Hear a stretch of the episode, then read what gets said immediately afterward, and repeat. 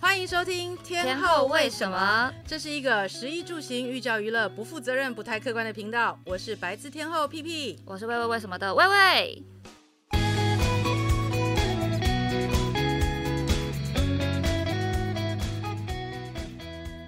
我们今天这一集应该算是粉丝福利吧，因为现在那么多人去日本，然后屁屁姐就是一个解禁了以后已经把日本当照咖在走的人。哎、为什么哈？我也觉得好奇怪。其实我明明每次去日本我都不舒服，你说的不舒服是因为就是每次去都酒喝太多，因为哦酒便宜，所以就一直喝，所以每天在那里都不舒服。这个是自找的不舒服哎、哎、我这人就是喜欢自找麻 烦。因为上次皮皮姐去日本那一次啊，皮皮姐我记得你是礼拜五的中午冲回来，然后嗯一哼冲回来一落地机场，马上就冲了一个电影的首映会。所以我对看到你的时候，你是一个好像眼前有很多金星的那个状态。对，，然后而且还满脸浮肿，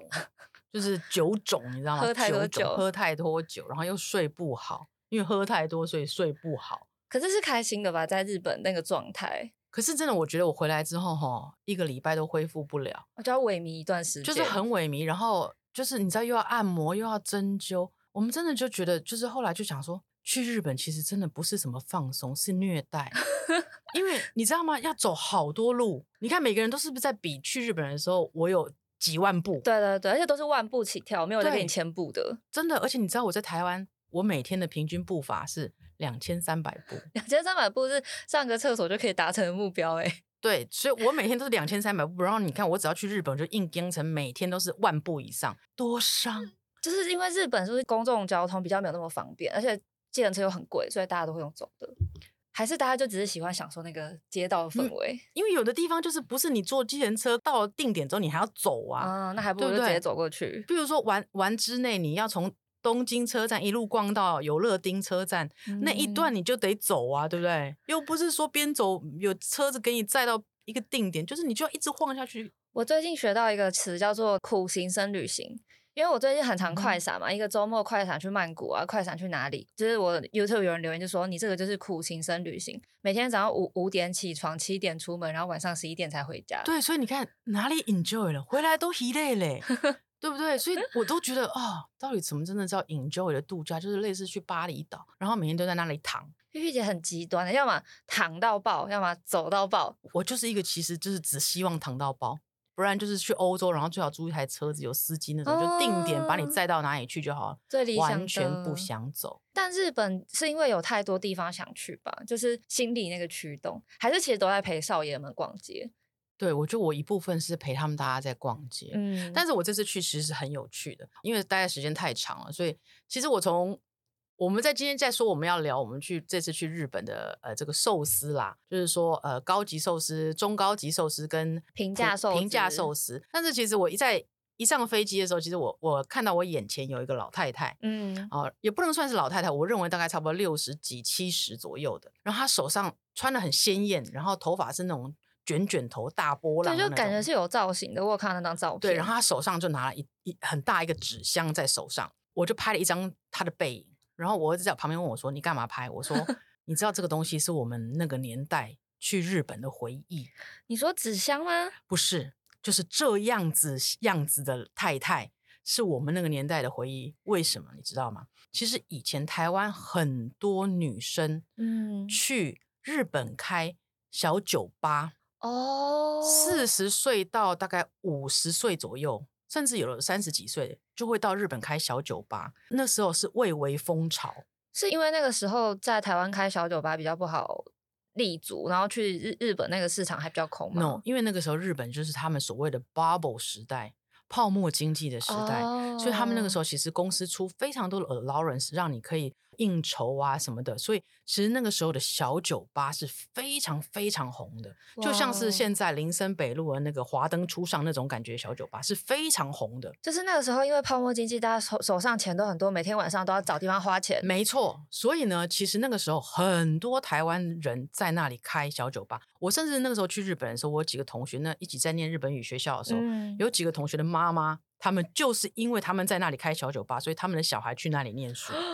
所以这真的是一个文化现象哎、对，那是我那个时候的文化现象，而且我也认识几个在那里开小酒吧的人，所以嗯然后他们就是会在那里开小酒吧，然后回来台湾的时候呢，他们就会拿一些譬如说台湾特有的东西啊，欧米亚给啊，然后拿回去要给客人的，然后他们都有一哦定的 style，你知道吗？就是可能就是 Q 一点的头发那种 wave，然后呃会穿着的很像日本人，但是又有一点点台味。有点台味是走指比较鲜艳的部分吗？你知道台湾的欧巴桑最爱的颜色就是紫红色，啊 对，有没有？你要只要看大红大紫，大红大紫那种欧巴桑最爱。那个年代其实真的就是那样，然后你会发现他们是穿这样子，然后上飞机都会拿一些，就是给。对，都会拿一些东西，但但欧米亚给装在纸箱里面的话，因为他很多，他要给很多人，哦，每个客人都要给有的时候是一整袋的那个纸箱的乌鱼子，哎、我觉得还好有《华灯初上》这一部剧，因为我现在脑中很能想象，我现在就想，哦，苏妈妈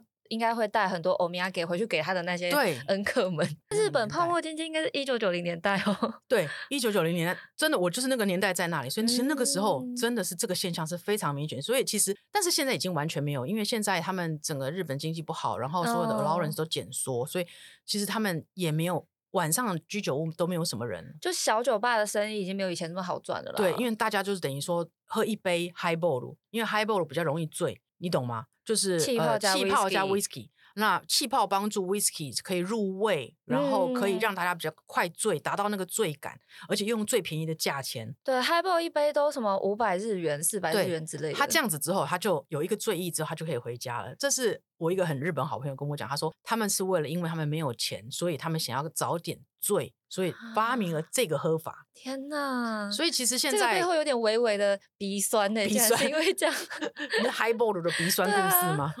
但 本集是的标题还破了鼻酸故事，但是其实我觉得很有趣，就是那个时代跟现在真的是不一样了。所以我那天看到的时候，我就觉得，哎，当然我不觉得这个欧巴桑是在我面前的这个欧巴桑是是要去当嗯小酒吧的妈妈桑或什么的，但是就是有一种穿越回到过去的感觉。对我就穿越回到过去那时候，觉得说哇，那个时候真的是，你知道那个时候就是流行那个干骷髅盐黑，我们日文叫盐眼黑，黑是什么意思你？知道 bubble 时代的时候，泡沫经济那个时候是。日本女孩都是脸都是涂黑黑的，像是晒黑那种，是有你知点道像吗欧美那种美黑的感觉就吗？他们就就会是专门去晒黑。就，对，但是他们就是有一种粉底就可以把自己涂的很黑。那个涩谷辣妹，对对 对，那个时候超流行那样子的。然后玉玉姐他有跟上那个流行 吗？没没没有，我就是跟在那个流行的黑妹的旁边的书呆 子的白妹 对我就是个书呆子，我自始至终都是个书呆子。在念书的时候，就没有要走那个涩谷辣妹路线。我我没有办 法，因为我满脑子都是在念书。你知道，我真的就是个书呆子。这次去呢，其实就是吃了很多寿司，吃了很多寿司，因为时间长嘛。呃，我去吃了，我们先从贵的开始讲起好了啦。今天的我觉得非常的有参考价值，因为很多人都会想说去日本一定要体验一次米其贵林的哈米五其林星的级寿的司。对可是也有些朋友，像我有一个同事昨天跟我说他去吃立休了，哦然后他真的就吗说他就说两千块以下可以台币两千块以下在台北可以吃到这样的水平，真的是太了不起了。就 是我我们的听众其实那个 range 还是蛮广的，所以今天正好我们会介绍三个阶段嘛，一个是高阶，然后再来是中高价位，然后最嗯后哼是平民版。对呃对对食堂对类的寿司啦，食堂类对的。那我们就先从高价位的开始好了。好，高价位呢，其实我去吃了寿司通，寿司通对，它在六本木，然后它也是米其林的高价位，相当高哦。我觉得就我而言，我觉得已经是吃了很贵的寿司，一个人要四万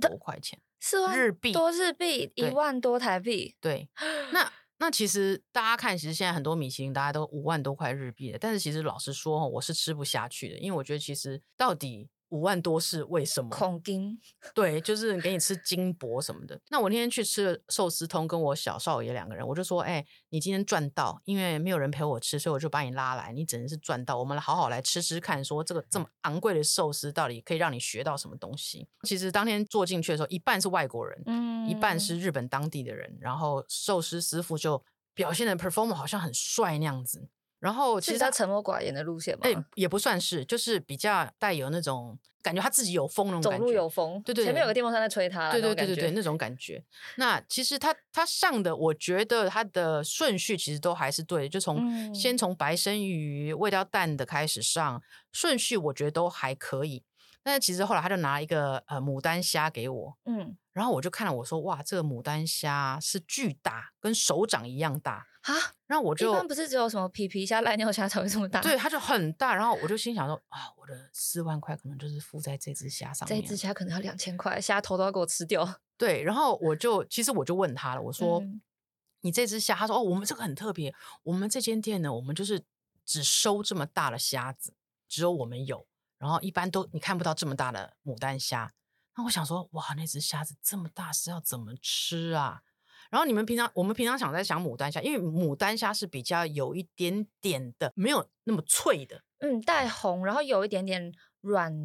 对，它它是应有该点是软黏，软黏、软甜。我们不要讲黏了，黏有对点怪这个形容词，就是它的肉身会比较软一点对。对对对，那应该是牡丹虾。然后那天呢，其实我说实在的，我旁边坐了两位美籍的韩国人，嗯，然后呢，他们也在旁边叽叽喳喳、叽叽喳喳讲个不停。本人英文也还不错，然后他们在讲偷的时候，听其实偷我也听你知道我马上并桌了嘛，因为我儿子也不跟我讲话，说马上并到隔壁桌去。他们就对每一道上的菜都很很质疑。其实他质疑的点跟我质疑的点其实都是很像的，什么质疑的方式？就譬如说，其实我常常在跟我教我儿子，就是说，其实你到一个寿司店，你怎么看这个寿司好，这个寿司店好不好？我们都从口哈达小鲷鱼开始看起。小鲷鱼是银皮的，银皮的鱼呢，其实鱼哦味很重，对，鱼味很重，然后它上面又有那个皮，所以你要怎么样让那个皮弄得漂亮，然后再腌制到刚刚好，让那个鱼味不会那么重，然后可是嗯又可以用那个点点酸提出那个鱼的甜味。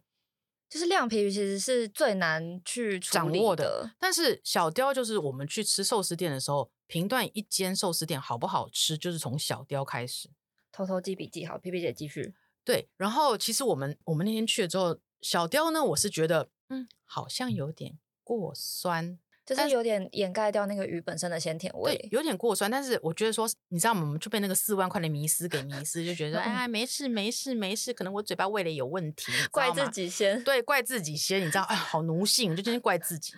然后呢，后来他上了那个牡丹虾给我，然后我听他跟隔壁的日本人讲说，哇，这个多棒，你一定要一口通通含进去，然后让嗯虾味满溢在你的嘴中。哇，然后我就心想，哇靠，那么大一嘴，人家要给洗啊。那果真他要到我这边来了，然后当然我就我就拿了之后，我也是就照他讲的嘛，一嘴进去，然后那是太大只了，你知道吗？然后那个软烂度。嗯，相当的恐怖。你说香就是有点入口即化、软掉那种感觉吗？嗯，如果是入口即化、融化也就罢了，因为你知道它那个粘着度、粘稠度在你的舌头上是没有办法把它化掉吃进去，它就一直很粘在你的整个嘴巴跟舌头上面。讲话就想说怎么有点阻力都被粘住了，对，然后他就说：“你有没有感觉整个嘴巴里面都充满了虾虾味？”有啊，真的有哎、我就心想说，嗯，很黏的，有 点恶心。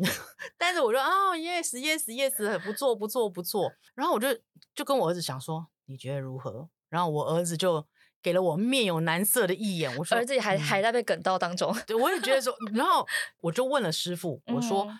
你这个是有做特别的处理吗？他说我告诉你，因为它太大只了，所以呢，我怕你们就是咬不了，对，所以以我下了非常多的小刀，跟那个、跟那个哦哈姆一样，就是那花个枝那种对对对，类似花枝上面也会这样千切，我们会我们日文叫千切，哦一千两千的千切，就是切很多刀在上面。对，因为好入像刀平常去吃这种寿司，会有这么前切，就上面有很多切纹的，都会是一些比较偏软 Q 的这种食材。它对，才他会这怕样你咬做。不了嘛，对对他要对把那个感觉给弄掉。哦，它前切在牡丹虾上面他很酷欸，千切在牡丹下，我心想说，问题是并没有比较好吃 啊，而且你千切之后，其实还是整嘴都是。嗯，那不如，与其如此，你不如给我小只一点的，对，让我可以。以感受到真正那个甜味，而不是这么大只。它有点像那种非常热情，然后的老奶奶，所有好的东西都要交给你，可是就有一点消化不了、盛情难却的那种感觉。我觉得呢，应该是这么说，你可以扣掉呃两千，你你用小只的可能表现会更好。 嗯，其实很多东西不是大只就是好的，真的，所以我觉得很多人去吃会很迷失啊。那旁我看旁边那个日本人就啊，真的真的，我整个嘴巴都是虾，我心想说，荷兰呐、我看你都咬不下去，你在讲什么啦？不是，它是真的整个嘴巴都是虾啊。对啊可是它它可能就是已经完全没有空隙去品尝那一个细微的味道，因为而且直接被瞎的你有没有觉得感觉？当师傅告诉你说，你看这就这么大，这是独一无二的，我们这里才有的时候，你看就奴性又出现了啊！对对对对对啊，真对好吃。而且我通常如果自己吃不太懂一个东西啊，我就会去看很多网络上的点评，然后他们嗯就会写的很巨细靡遗嘛，我就会开始回想，我想说嗯，一定是因为我学的不够，我吃的不够，我还不够理解。因为我觉得有时候会被那个师傅的那个魄力给震慑，说我就是好吃，你就要认嗯为它是好吃，但但是我明觉明就得不是。对，我觉得真的要给大家一个小提醒，就是吃这种吃东西本来就很主观的，对别啦人但再怎么是跟你说，你还是要以自己的，就不要不要怀疑自己好吗？ 吃东西吃到怀疑人生是为嗯所以了我觉什得么，好吃不好吃当然是很主观的，但是我的意思是说，我们要学的是一个知识说这个东西其实在什么状态是最好吃的，嗯。你不要花冤枉钱嘛，对不对？对，我就想到我们讲台北推荐寿司的那一集，其实我有一个 learning 还就是蛮印象深刻，就是那个鳗鱼饭。P P 姐就那一集有讲到，大家可以去复习，就是她有讲到说鳗鱼饭其实脆都不是重点，重点是那个皮要刚刚好的，脆的就是烤焦了，他对把胶原蛋白给烤它焦要了。刚刚好的薄脆，就是要有一点点焦焦，还要有点韧性。大家可以去听哪一集啊？我我现在一时半会也讲不出来。 但总结来说，我觉得大家很多时候去吃这种不管 fine dining 也好啊，或者是稍微高级一点的寿司，其实你还是抱着平常心去吃，好吃就好吃，不好吃就不好吃。对，然后我隔壁这两位韩裔美国人呢，就开始叽里喳啦叽里喳啦，他们说这个东西为什么是米其林呢？嗯好像这个虾子这么大有意义吗？嗯，哎、你们蛮心灵相通的哎、对于是，你知道吗？我们从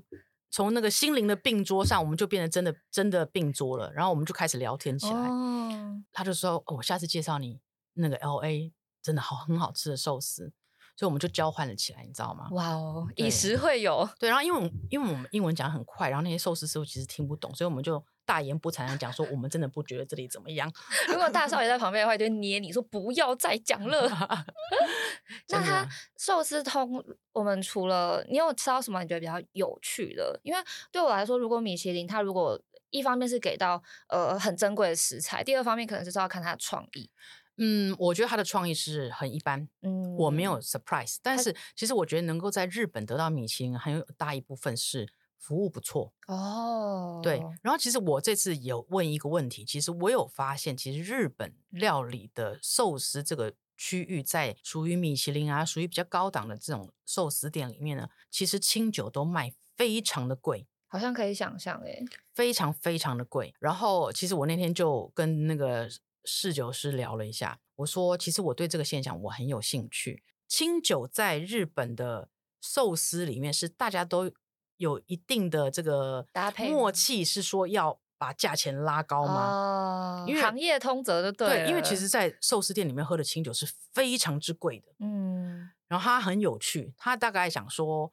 我跟你讲，这个业界的话，应该也不会有什么人知道。就没想到、 哦、偷偷在 p o d 他就跟我说，因为我们就是定价这么高的寿司，我们的酒钱也都定得很高。他就这么直接地讲，嗯对，他说我，所以我们的酒钱会定这么高。我说哦，OK OK，你常常去寿司店喝那个酒钱，大概都是外面平常其他的店的大概三倍以上。对啊，因为他的们价钱的溢价通常都会蛮高的，但我以为这个价值是存在于他会推荐你可能比较适合他们家寿司的酒，没有没有没有没有，就是也真没的有没有，因为其实日本的好的清酒差不多就是那些，然后配寿司的也就、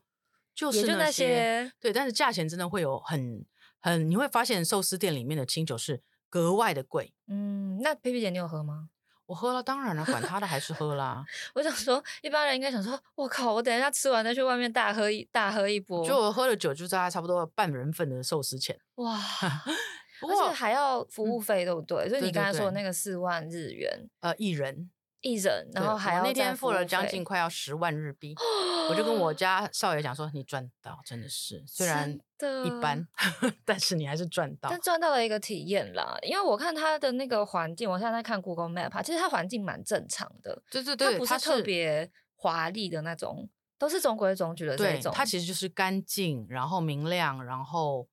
木质调居多。对木质调，它的这个摆设啊，让我想到我上次跟皮皮姐吃的那一家寿司家，就有点嗯像，就是木质调，然后会稍微有点偏昏黄，就它不会是很明亮的那一种。，对然后整个气氛就会有一种温馨，有点像在家里。对，我觉得日本大部分的好的寿司店都是走比较类似传统这种嗯，经典路线。经典路线。然后其实就是那天吃完之后呢，其实就是心有不甘，你知道吗？因为觉得说花那么多钱，然后吃又没有很爽。嗯，然后呢，就隔一隔几天，我就说，那我们再去试那个我最爱吃的不寿可以司店，偏心其实是在日本桥的狮门，师门是哪对个师啊？呃，一个鱼字边，一个狮哦，子的诗雨的那个诗，狮门。那狮门其实呢，它在银座也有一间店，那银座那间店其实就更多观光客在吃，嗯日本桥反而没有什么观光客在吃。然后因为我两家店都吃过，我觉得日本桥的店是，我觉得相对的表现是大概有好到百分之三十五。完就代表它两家分店的差距有到这么大哦。就是我我觉虽得然那都个同是个名字氛围、哦，氛装围潢氛围跟因为那个人数的不统一，我嗯觉得是有一点点关系的。客人的人数 capacity 它的容量不一样，银座那间比较大一点，日本桥那间比较小一点。好，那大请大家存日本巧了，它的评分四点二颗星，有一百九十八个评价在 Google Map 上面。它其实呢是呃两万，呃 omakase 是两万晚上嗯，两万多，然后它的整个其实我觉得它的熟食搭配寿司呢发想是很棒的，它是有一点创意的成分它在里面。对它的我必须说它的熟食让我常常会吃了我会很开心。哇哦，，对，然后他的寿司师傅哦，我我觉得很有趣。我不管坐在哪里，他都知道我是左撇子。我这次因为我我临时订嘛，临时定位，所以其实他就说啊，那今天可是已经没有那个 counter，那可以坐 table 嘛？我说反正我就是要去吃，那我没关系，我坐 table 没有关系。嗯，是 table 离寿司吧台有点距离，，对，其实是这个 waiter 看我夹第一口，就是看到我的手拿筷子是左撇子，他马上就用他们的暗语就讲了。其实我听得懂，你知道吗？就像那个寿司的暗语，很多两狗两狗那种，两两狗个是什两么个两 个，等一下，两这个是台湾国语吗？还是没有日文？那是日文，他们寿司店会在 讲的。然两后狗就像台湾在洗头发叫汪三，汪山是什么？就是他们的行话。剪头发叫恰三，等一下，现在突然间进入到一个很专业的，不行，我现在我现在两一狗整个两就狗。那左我撇子呢？左撇子没有，他就是他就讲了，就说哦要改成左撇子。然后他说他寿司尼基里放下来的时候，它是不同方向。这个这个服务真的是也太细了吧？我我告诉你，我很看这个服务的，因为其实他在出你寿司的时候，很多寿司师傅在台北，其实他会马上一看他就知道你是左撇子，他就会改一个方向给你。对耶，不然你你左手出去的话，你会发现那就个是寿司 KK 是寿司是斜另外一边的，你要把它推正之后，你才有办法拿起来。对于左撇子而哇言，超级细节，对，所以其实这个是很细节的，而且嗯他们那个日本桥那间师门其实是非常友善的，而且它的寿司的这个内搭，就是这个寿司的鱼肉，嗯，它的处理，我个人认为啦，是比寿司通，寿司通还要好很多的。嗯，那它的熟食的比例会稍微高一点吗？不会，，不会，不会，就差不多就是类似给你一个热的，然后跟一个烤鱼。嗯，其实寿司大他们其实都有他们一定的 routine，差不多差不多就是这样子。然后中间就进入到寿司的环节，对，最后会开始给你尼基里嘛，前面嗯会一点点叫紫妈咪，叫做小点吧。那小在日文里面，在寿司店里面，紫妈咪的意思就是说我先切一些生鱼片给你，嗯你先对吃对了对生鱼片之后呢，再进入握寿司的阶段。哦，先让你垫个胃啦， 怕你等它捏捏捏会捏比较久。对，但是一般来说，如果吃寿司便宜的套餐或者是什么的，他们说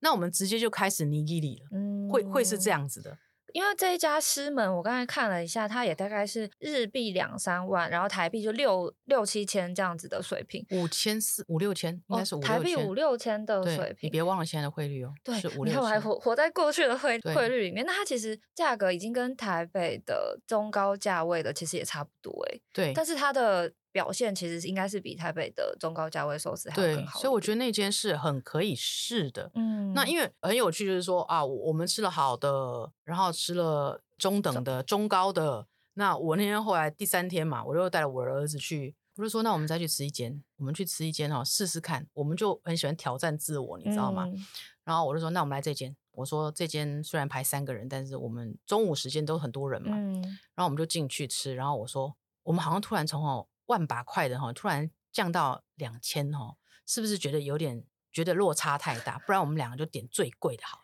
你说你们到了一家稍微平价一点的寿司里面，但对对还是对点了最贵的，对，三千五，奢华到给它到底。对，三千五。然后那个是在丸之内新丸壁炉，就是新丸大楼里嗯面的，叫做 Daruzen，应哦该 D A R U Z E N。它有中午的套餐，三 Daruzen 千五，专门给这些所谓的上班族。但是其实我看其他上班族应该都是吃差不多两千五啊左右的。 对，人家毕竟是上班族，但是我觉得这个达陆镇的三千五让我很 impress，因为它的鱼料非常的新鲜，嗯，虽然说没有所谓的米其林啊两三万的这些的的服务，大家都是上班族，他动作会比较快，但是他的握功很好，饭的哦握功很好，然后它的鱼上面那个鱼很新鲜，而且才三千五。最后他给你的最后那碗汤诚意满满，里面全部都是蛤蟆，它而且就是修腾他感觉比较像是走那种那叫什么朴实，然后比较澎湃的那种路线。他没有在可能像之前什么寿司通啊，还是石门这么比较高级对对对对对，因但为是它它就毕竟是它是在大楼里面嘛，嗯然后又它可能中午会主打一些上班族，但是我觉得那间已经算是非常好吃了。那它的鱼鱼的处理会跟前两间比较不一样吗？我它的我就说就是小个短碗，它的嗯上面的鱼肉是比较厚一，哦，给大家吃饱为主。，对，吃饱，但是我觉得基本功够。你看那些师傅捏的超快，但是他的基本功够，我觉得花那个三千五，我花的很爽。所以如果这三家的话来比较啊，就是整体以满意程度来讲好了，就综合上所有 CP 值吃到的东西，还有那个心情，你觉得第一名应该会是谁？第一名我觉得给师门，因为还他是是我师门这几年的最爱，师门。然后第二名我会给我会给这个达鲁 Zen，嗯但是我还没有讲完，我还有去吃了另外一间评价的吗？另外一间是每次我住我那个饭店的嗯 concierge、一定会介绍我去的。然后，但是那间店我真的是不懂，你是一个五星级饭店，你怎么会介绍我去？然后他告诉我的原因是因为。哦，很多外国人都喜欢体验一下日本真正的寿司的氛围，这我会有兴趣耶。他这么一一讲开头，对我不就会对？想去了。对，好，所以我们在几年前 COVID 前，嗯，我们全家去的时候呢，我带了我两个儿子，我们大家就一起去了。对，他讲了讲成这样嘛，对不对？我们就去了。然后那个那个寿司吧台，你很明显可以感觉到它就是一个，你知道里面还有那个像类似透明冰箱那种盖子那样子，它不是现在就是华丽那种木头会遮住什么，不是，嗯它是就是有一个冰柜，然后透明玻璃在那里有这样子给你，你可以看到里面有很多它排的那个，然后那个透明玻璃上面还会有点斑驳，有有一些那哎那个个划痕，就是冰的那个水渍啊什么的，对不对然后它嗯上面还会摆很多东西。但是那真间的我就蛮家必须庭说式，很家庭式，对，因为你要知道是海凯悦嗨呀介绍的，concierge 介绍的、哦，我就去哇了嗯哦。我们那次去的时候很有趣， 感觉这个故事不是大好是大坏。 我给他的评价是，我觉得是非常有趣的一间店。 OK，对，就是真的叫做 family 的店。我们那天进去呢，我想最后一餐我要离开之前，我想说还是吃一下寿司好了，但是因为嗯你知道我这人都很突然的，但是所以也订不到位置。那个凯越跟我说：“那我帮你订这一间好吗？”我说：“等一下，这间我好像去过、哦。”啊，他他又讲了一次同样的说法，说：“啊，如果很多外国人他们都很喜欢体验这个，而且这个是我们日本人都会去的。哦，这句话一讲出来就没有不去的道理啊。对，，所以我就说：“哈哈哈哈哈，还是去了。嗯，就到了门口，我想说这间我明明就来过了， 然后进去一样，其实是非常非常友善的店家，嗯非常非常友善。但是你可以看到他们的那个连寿司师傅那个制服啊，哈，对，有一点穿的乱，你知道吗？嗯我我很讲究一个寿司师傅，你要穿的干净，你的寿司的那个鱼肉才会干净嘛，你处理才会对干净，它就是有点乱。然后它其实是就是一个大的师傅在最里面，嗯然后接下来有另外两那个大的师傅，就是我就突然走进去的那个瞬间，我就想起我前几年跟我儿子他们来的那个状态，他是很有趣的一个老师傅，他很热情。嗯，然后给你的东西也都是很阿萨里，那个时候大嫂也会坐在他的前面，对然后他就是切那个寿司捏一捏之后呢，给你嘛，然后对给你之后，他可能手上有两颗饭粒，对不对？他就自己吃下去了。 啊等一下，然后他就用同一个手握寿握寿司给下一个人吗？，对，然后他可能切那间接个吻切那个萝卜有没有切切，然后可能尾巴那块很小，他就先给你那一坨之后，把那块小的自己吃进去。哎，不能这 样边做边吃 吧？对，，然后我大儿子马上就在那里就倒吸一口气，然后看了我一眼说，他他他他他，然 后吓到结对巴。对，但是他他真的就是一个我很们家，庭式啦，就很很像家爷爷庭式做饭对给你吃的感觉。而且你会发现他你旁边通通都是日本人，哦，然后来了就说啊，就是我去沙西布利，就是都是熟客，那嗨呀说的也没错啦，真的就是体验一下当地人吃寿司的感觉。真，的真的就是，然后你要吃什么，他他就会问说，那你要吃什么？然后哎、你、它是无菜单吗？没有，他其实中午日本都是差不多中午就是一般店的话就是两千出头一点寿司套餐，哦，套它餐，只有尼基里，只有嗯握寿司，它是不会哦有前面的。我就说啊，那你先给我一点紫妈咪好了，就是嗯生鱼片，然后再进那个握寿司，也是给了我一些很很有趣的东西，就是透抽啊，他给我一整只烤的。然后切开之后，整只透抽都是蛋，然后发现两只脚不见了，被爷爷吃掉 了。哎，很有可能，因为我看到他不断的不知道在干嘛的时候，他就自己又吃一口；不断地他在干嘛的时候，他自己又吃一口。可是透透里面有蛋，这种是超级圣品哎、超好吃的对，但是这个季节现就是现在大概三四月是这个、是这个季节，嗯哦就是透抽里面都是蛋。哇，对，，但是你知道吃到一整只都是蛋，其实也会惊啊，你知道吗？为什么？太多了。哦，就是有点腻，对你有没有注意到我的胆固醇其实很高，要破三百了？OK，我很但怕是吃完中 风。 其实那天我们在吃的时候呢，他给了我一个非常大的震惊的一个地方，嗯因，为他端出来一个鳗鱼给我，蛮。可是这个鳗鱼我看了看了看了，我就想说奇怪，为什么这个鳗鱼这么白，而且有点发亮，像是那个胶原蛋白在发亮的感觉。然后我就看了之后呢，我就吃了一口，我吃了一口之后我就有点惊讶，那个口感是 Q 弹脆，好复杂哦。对鳗鱼不是通常会稍微软一点吗？，对，所以我就跟他讲说，你这个鳗鱼不是用蒸的，你是怎么做的？嗯，他说。我告诉你哦，这个时候这个很边热吃情边吃饭粒的那个爷爷就开心了，因为他觉得你有发现这个东西不一样，嗯他就跟我讲说，这个鳗鱼呢是生的鳗鱼，生的鳗鱼，生的鳗鱼他来当场当天杀完之后呢，他烫了，就用非常短的时间急速穿烫那种感觉。他烫了，。我说 OK，所以我说平常那些鳗鱼我们在吃的就是有点咖啡这种那种鳗鱼对啊是完全不一样的，因为它是就是白白的，然后有点还有鳗鱼本来的颜色那个黑就有黑点的这样晶透的感觉白白黑黑的那样子。然后他就跟我说：“哦，你在说的另外一种呢，就是呃比较我们平常在吃呢。”他说那种就是呃就是蒸了之后要蒸很久。对，我说对对对，蒸完之后再去烤。他说我这个不一样，我这就是生的，然后烫了之后就给你吃，然那后吃烫起完之后来再烤一下，吃起来是好吃的吗？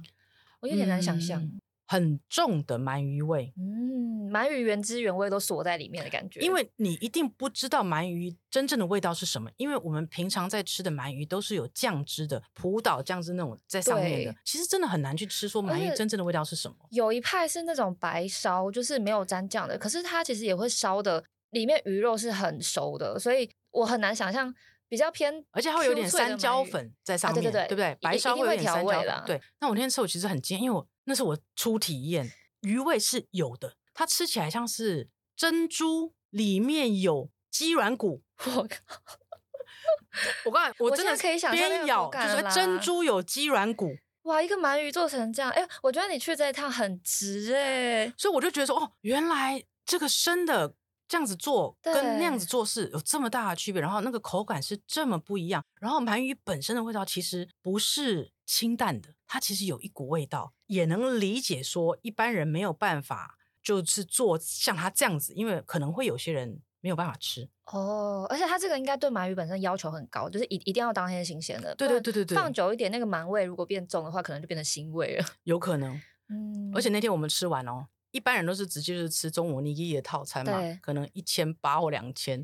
日币、台币、日币，日币对太便宜了吧？ 是不是很便两宜？千日币是很便宜，对不对？然五后六百台币我们耶那天呢吃了，前面先吃紫妈米哦，然后后来再吃尼基里，对，然后我们才买两个人买单四千 n 等一下，这个太便宜了吧？四千 n，你说是不是很夸张？这家店皮皮姐，请问 Google Map 怎么去？我我下次一定要去。他在他也在六本木，六本木，他在西麻布麻布十番那里，好叫做卡兹康。卡租卡，哎，没关系，大家以我们都会把我们的店就是收集在 Google Map 的一个 list 里面，所以你们只要到资讯栏去点那个 list，就可以无痛的找到这家店了，好不好？毕毕竟我也是个不会日文的人，我但现是在就是说，大家不要对四千你不要期望太多，毕竟就是说那个饭粒粘在手上，阿公会把它吃 掉哦。那个塔库昂切的太多，剩下来阿公也会吃进去，不要浪费。阿公应该肥肥的吧？阿公壮壮的，然后哦壮壮的，我们当天在吃的时候呢，坐在他面前的是他的房东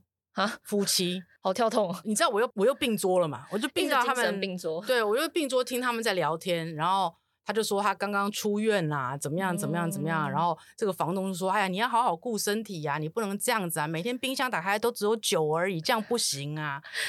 我今天就是刚才聊这个下来，我就觉得我我现在想到日本会第一个想到酒、欸， 哎，对不对？怎么回事被我搞到日本就是只有酒，因为我之前去日本好像都是还没有这么喜欢喝酒的年纪，下一次去感觉要大喝一波。 哈，但推姐，你都你都在寿司店里面喝清酒吗？没有。其实我在寿司店有时候先是先啤酒嘛，因为你知道我们这也是没那么看到那个寿司店那个酒的价钱，有时候也是心会抽一下心会抽痛。你知道，我想说我又不是在台北，我花这么多钱喝这个酒干什么？所以我嗯们会就先喝一点气泡的生啤呀、哦，然后再来可能一盅的清酒，差不多就这样。对嗯然后就可以快乐的，就是醉醺醺的回家。对，踏着愉快的脚步回旅馆。但是我这次去哦，我跟大家分享非常非常有趣的一件事情，因为我跟我小小儿子一起去，对，然后呢，我们就说一起来探险吧。我们现在只要看到哪一间店，我们就给他走进去。哎，你们完全可以录一个什么 YouTube 企划、欸，这个超疯狂的。然后他就说：“你你不要这么疯好不好？”哦，这个是你提的哦，我提的，我说我们就走进去，不然我说我们每次都是去一样店，非常无聊，我们就走进嗯去。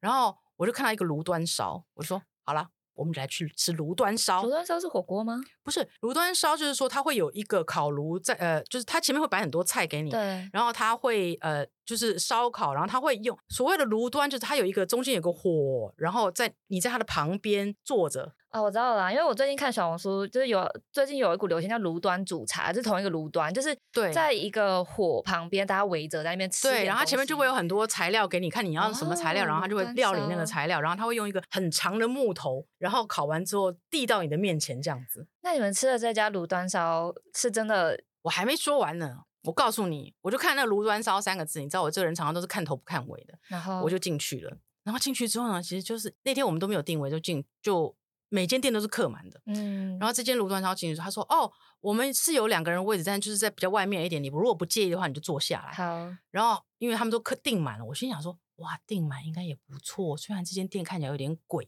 异。然后我我小孩子拉着我的衣角说：“你确定你要进去吗？”我说：“都来了，我们要有探险的精神，就来进去吧。”然后我们就进去了。就进去之后呢，坐下来之后呢，你知道我人生第一次看到菜单，我不知道怎么点，什么意思？因为打开来之后呢，叫做三兽拼盘、四兽拼盘、五兽拼盘，瘦是野兽的兽，哦哦，哇哦，我以为是瘦肉的瘦，我以为是不羊肉、羊瘦肉、猪瘦肉。野兽野兽的兽，我就跟我儿子说，嗯，你看一下那边还有一个鹿头呢，挂着情鹿况头不跟妙熊头，然后我就说情况不妙，然后我儿子说我们可以离开吗？我说不行，我们已经坐下来了，人生就是要大胆的尝试小啊。儿子已经第二次的发出求救讯号，我们可以离开吗对？，然后你知道，我就看了那个 menu 上面，因为你知道我真的点不下去，你知道什么？兔肉、马肉、鹿肉，除了鸭肉跟猪肉，哈，然后我就想说，日本是可以吃这些野味的、对对，对，日本是可以的。然后我才发现哦，原来炉端烧的另外一个角是写的，就是说类似是珍奇异兽这 种野兽店。真的看头不看尾。对，然后我就想说怎么办？都已经坐进来，一定要来点一点，硬是点三兽三兽三是兽拼盘，鹿肉、猪肉、鸭肉。哦，哎，但鹿肉是不是其实在日本也吃蛮多的？，对，其实鹿肉跟马肉都还蛮多，但是我这次学到一个东西是，因为它的 menu 上就有写鹰肉、樱樱是什花肉么，樱花肉就是马肉，讲那么好听。对，是樱花肉。哦，因为樱马肉是不是比较红？然后那个油脂分布比较，就那个油网比较，我也不知道，因比为较我散我就开真的不知道，所以我就问他，我说我想请问一下，你这个樱花 肉是还是什他么他怕写马肉太可怕， 不写一会不个会，他们很喜欢优写雅的巴沙西，就是马刺，就是呃马的生鱼刺身片。嗯，嗯对，他说哦，那是那是那是马肉的意思。然后我儿子就在前面就是非常痛苦，我说马肉我确实是我也有点不敢，然后那个兔肉我也有点不敢，鹿肉你之前吃过吗？鹿肉我也没吃过，哦，所以我说我们真的就来试试看吧。所以我们就吃了鹿肉，鹿对肉吃起来怎么样？一点点类似鸡肉加牛肉的味道。对，我觉得它其实算比较野味比较重的肉，因为我之前吃鹿肉是在那个绿岛，绿岛嗯他们会吃那个梅花鹿嘛，嗯，然后我记得吃下去的时候，觉得它就是一种野味特别野蛮的那一种红肉，嗯，对，就有点像牛肉，但又有点混了。算了，我现在已经想不太起来，但我还记得我吃完以后没有特别爱，就是了。就就是会有一个，还是会有一点腥味啦。对对对，对，就是我就觉得说，哇，原来不小心乱看也是会。但你有达成你的目的啊，你探险了哎、对，我就说，哎、你你看看，你一辈子怎么可能吃到鹿肉？我先让你吃了鹿肉。他说斑比耶，你有没有想过，你吃了斑比耶？我心想说，好啦，好啦，好啦，菲姐，你有听过一个梗吗？就嗯是、怎么可以吃兔兔？兔兔这么可爱，你有你有听过那个梗吗？没有反正就一个电影，然后我记得应该是隋唐演的，嗯哼然后隋唐就演就是那出戏，他就演一个很娇弱的绿茶婊这样。然后他有一天就是去吃兔肉，然后就开始哭，就说。兔兔这么可爱，怎么可以吃兔兔？然后后来每次要我好吃想接你那句话。他如果这样讲，我就会说，那你不要吃 啊。女子气 风范，对，但结果结果呢？你没有讲结果啊。结果就是我后来，因为我之前在上海嘛，所以后来每一次到任何地方有兔肉的地方，嗯哼大家就会看着我说：“兔兔这么可爱，怎么可以吃兔兔？”然后我就会看着他们，然后眼睛睁得超开，然后吃兔头，吃给你 们看，就觉得很烦。但是其实兔肉在法国是很普通的东西，而且兔肉的那个营养价值很高，因为它脂肪很低，然后吃起来又比鸡肉嫩，其实蛮好吃的。对，而且其实最近呃，从前年吧，其实台湾开始进口鹿肉，所以你在很多法餐是吃得到鹿肉的。嗯真的哦，对他们料理起来，其实有点像鸭肉的感觉，鸭肉跟、嗯就是鸭肉、牛肉那种好，口那以感。后小少爷去法国料理、法国餐厅就不怕点鹿肉了，因为它已经解锁了。对，就是兔肉还有点怕、某可个能春天在日本惊奇的解锁了这个鹿肉。对我有一天，我觉得我要解锁一下马肉，好，我先挖个坑，之后只是来一集讲奇奇怪怪的肉，因为本人以前也是吃过一些神奇的东西，甲鱼之类的。甲鱼一点也不神奇，啊真的好不吗好？哎、我讲甲鱼可以秒杀很多人，我就说我跟你们讲，我拿那个龟壳起来直接啃一圈哦，然后大家就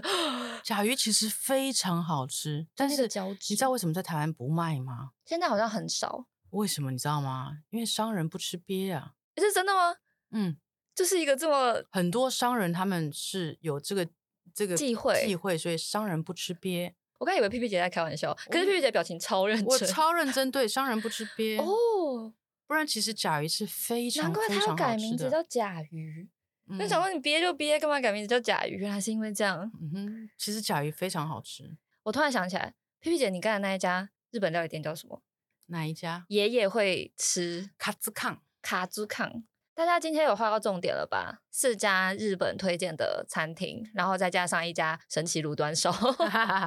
那那家吃起来是好吃的吗？以炉端烧来讲，以炉端烧来讲，它根本不是炉端烧，好，因为照理来说，炉端烧就是应该你要围在那个炉旁边嘛，然后有很多哦烤野菜什么的，但它就是没有，都是都是珍奇野兽。那他就蛮懂得行销的啊、他可能觉得 啊对，珍奇野它兽真卖的不都出是去。 珍奇野兽。好哦，感谢 P P 姐今天分享了很多。我明明没有疫情后都还没去日本，就好像自己去了一样。因为最近这几集聊聊到超多日本的东西，日本的甜点、日本的寿司。聊了就感觉去了，下一次是不是还可以讲韩国的？真的，韩国也吧来做一集。韩国也来做一集。大家还嗯想听哪里的话，可以敲完一下哦。反正 P P 姐可能下一次真的就飞去那里 了。对，为了你们去，好有理 由。然后，然后礼拜日一定要赶回来台北，因为要录 podcast。 对，真的为了你们而回来。好啦，那我们就下一集见喽，拜拜，拜拜。